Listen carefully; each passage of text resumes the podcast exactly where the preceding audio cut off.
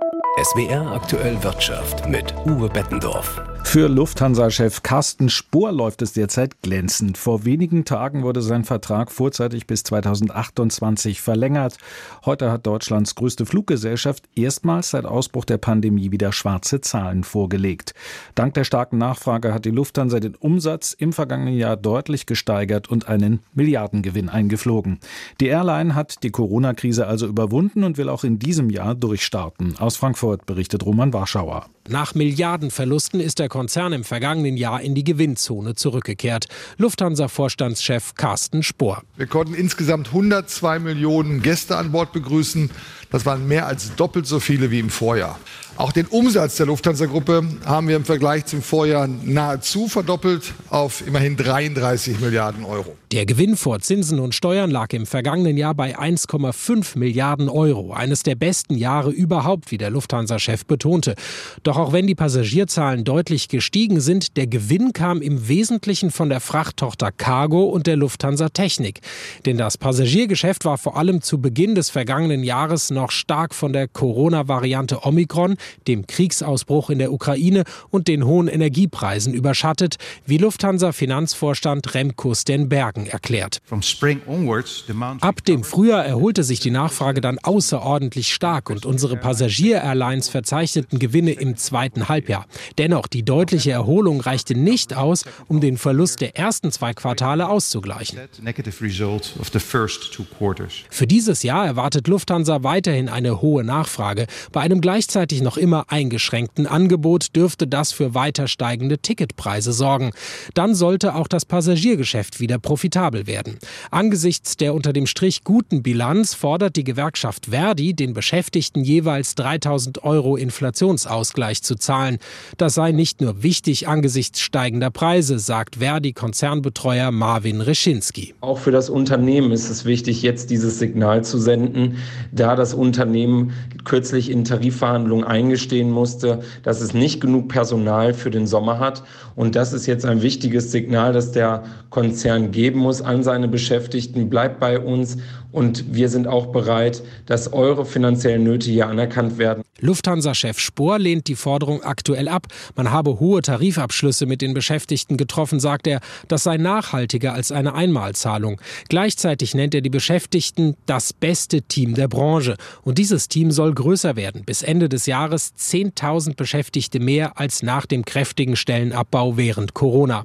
Das soll auch die Abläufe im Sommer sichern, denn die Lufthansa rechnet mit Engpässen in der Hauptreisezeit, vor allem an den Flughäfen. Man will deswegen lieber frühzeitig Flüge streichen, wie man es schon einmal im Februar für diesen Sommer getan hat. Ich bin ehrlich, das ist zwar auch ärgerlich, aber immer noch besser, als wieder in die operativen Schwierigkeiten des Sommers 2022 hineinzulaufen. Trotzdem rechnet Lufthansa damit, 85 bis 90 Prozent der Kapazität von vor Corona in diesem Jahr fliegen zu können.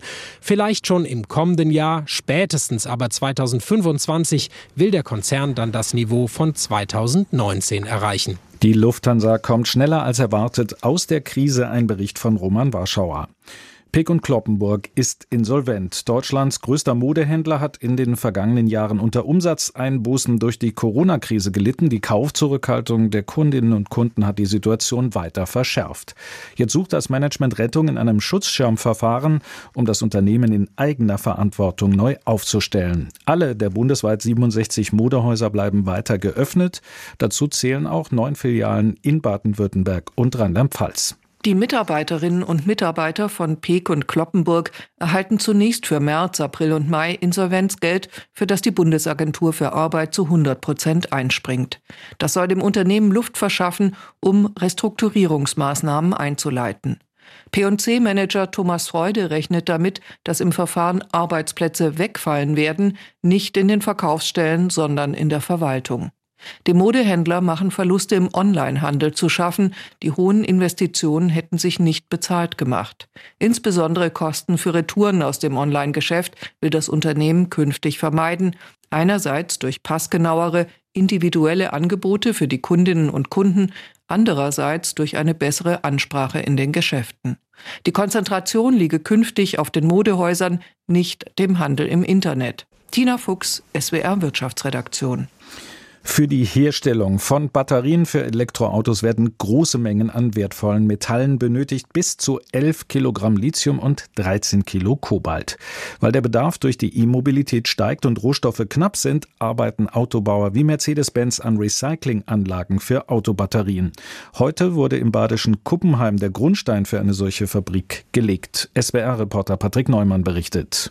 Einen niedrigen zweistelligen Millionenbetrag hat Mercedes-Benz in die Hand genommen, um das Pilotprojekt in Kuppenheim an den Start zu bringen. Mehr wollte Mercedes-Vorstand Jörg Burzer bei der Grundsteinlegung nicht verraten. Durch komplizierte mechanisch-chemische Verfahren soll es möglich sein, Batterieantriebe zu 96 Prozent wiederzuverwerten. Jörg Burzer. Für uns ist es ein ganz wichtiger Tag, ein, ein, toller Tag, weil Nachhaltigkeit ganz, ganz stark verankert ist in unserer Unternehmensstrategie. Auf der einen Seite wollen wir 100% Elektromobilität in unserem Produktionsnetzwerk bis 2030 darstellen. Also auch Elektromobilität bauen und produzieren. Auf der anderen Seite wollen wir natürlich auch den Kreislauf schließen. Auf der einen Seite Batterien produzieren, auf der anderen Seite auch die Batterien, die die Kunden verwenden, einer Wiederverwertung zuführen. Das Batterie-Recyclingwerk in Kuppenheim startet zunächst mit etwa 50 Mitarbeitern. Funktioniert alles so, wie Mercedes sich das vorstellt, könnte Kuppenheim Pate stehen für weitere Recyclingwerke. Denn die anvisierte Recyclingkapazität von zweieinhalbtausend Tonnen Lithium-Ionen-Batterien pro Jahr wird schnell zu klein sein. Finanziell unterstützt wird das Pilotprojekt vom Bundeswirtschaftsministerium. Für die baden-württembergische Umweltministerin Thekla Walker spielt die Nachhaltigkeit dabei eine ganz große Rolle. Wenn man sich anschaut, wie weltweit die Bedingungen eigentlich aussehen für den Abbau von Rohstoffen, dann ist es wirklich unsere Pflicht, auch moralisch, dass wir möglichst viel im Kreislauf führen und den Abbau und diese globalen Lieferketten, die damit zusammenhängen, reduzieren oder auch sogar Kinderarbeit gibt es ja zum Teil im Kongo beim Abbau von Kobalt. Das Recyclingwerk in Kuppenheim wird also eine Art Mine sein, in der aus gebrauchten Batteriesystemen Rohstoffe für neue Batterien gewonnen werden. Der Gaggenauer Mercedes Betriebsratsvorsitzende Michael Brecht. Wir sind eine Pilotanlage, die ist noch etwas klein. Also wir starten mit ungefähr 40, 50 Arbeitsplätzen. Aber ich bin zuversichtlich, dass wenn wir an einige Jahre drüber gucken, dass sich die Zahl deutlich erhöht. Es sind ganz neue Prozesse, für die wir heute noch gar keine große Erfahrung haben. Und deswegen ist es eine riesengute Geschichte. Das Batterie-Recyclingwerk soll noch in diesem Jahr in Betrieb gehen. Das Projekt wird von mehreren Universitäten wissenschaftlich begleitet. SWR-Reporter Patrick Neumann berichtete. Güter gehören auf die Bahn. Vielleicht erinnern Sie sich noch an den Aufkleber aus den 70er Jahren, auf dem sich ein empörter Autofahrer aus dem Fenster lehnt, sichtlich genervt vom Lkw-Stau. Heute ist es eher noch schlimmer geworden und daran wird sich laut einer Prognose des Bundesverkehrsministeriums bis Mitte des Jahrhunderts auch nichts ändern. Mario Kubina berichtet. Das Bundesverkehrsministerium geht davon aus, dass der Gütertransport bis zur Mitte des Jahrhunderts etwa um die Hälfte steigt. Gerade der Lkw-Verkehr wird laut der heute vorgestellten Studie zulegen, stärker noch als der Warentransport auf der Schiene. Grund dafür sei zum Beispiel, dass in Zeiten des Onlinehandels immer mehr Postsendungen verschickt werden, überwiegend mit dem Lastwagen. Minister Volker Wissing warnt deshalb vor einem Verkehrsinfarkt. Für den FDP-Politiker ist klar, es braucht deutlich mehr Tempo beim Ausbau aller Verkehrswege, auch der Straße. Allerdings, die Grünen finden, dass der Bahnausbau Vorrang haben sollte. Entsprechend zurückhaltend bewerten sie die Studie. Anton Hofreiter erinnert daran, dass es sich um eine Prognose handelt und nicht um ein Naturgesetz, wie es der Bundestagsabgeordnete aus Oberbayern formuliert. Hofreiter ist sich sicher, wenn die Politik die Bahn leistungsfähiger machen würde, könnten deutlich mehr Güter auf der Schiene transportiert werden. Und damit zur Börse. Dort hat die Aktie von Volkswagen heute kräftig zugelegt, weil der Autobauer ein deutlich höheres Wachstum in Aussicht gestellt hat. Die Wolfsburger verblüfften die Märkte mit einem stark verbesserten Geschäftsausblick. Der Konzern rechnet damit, in diesem Jahr 15 Prozent mehr Autos ausliefern zu können, nachdem die Produktion nach Lieferkettenproblemen und fehlenden Halbleitern wieder rund läuft. Die VW-Aktie geht mit über 10 Prozent plus aus dem Handel. Im Fahrwasser von Volkswagen legen auch Papiere der Porsche Holding deutlich zu. Auch der DAX hat einen erfolgreichen Endspurt zum Wochenende hingelegt. Er rückt um 1,6 Prozent auf 15.578 Punkte vor. Auf Wochensicht gesehen gewinnt der deutsche Leitindex 2,4 Prozent hinzu. Nikolas Buschlüter, ARD Börsenstudio Frankfurt.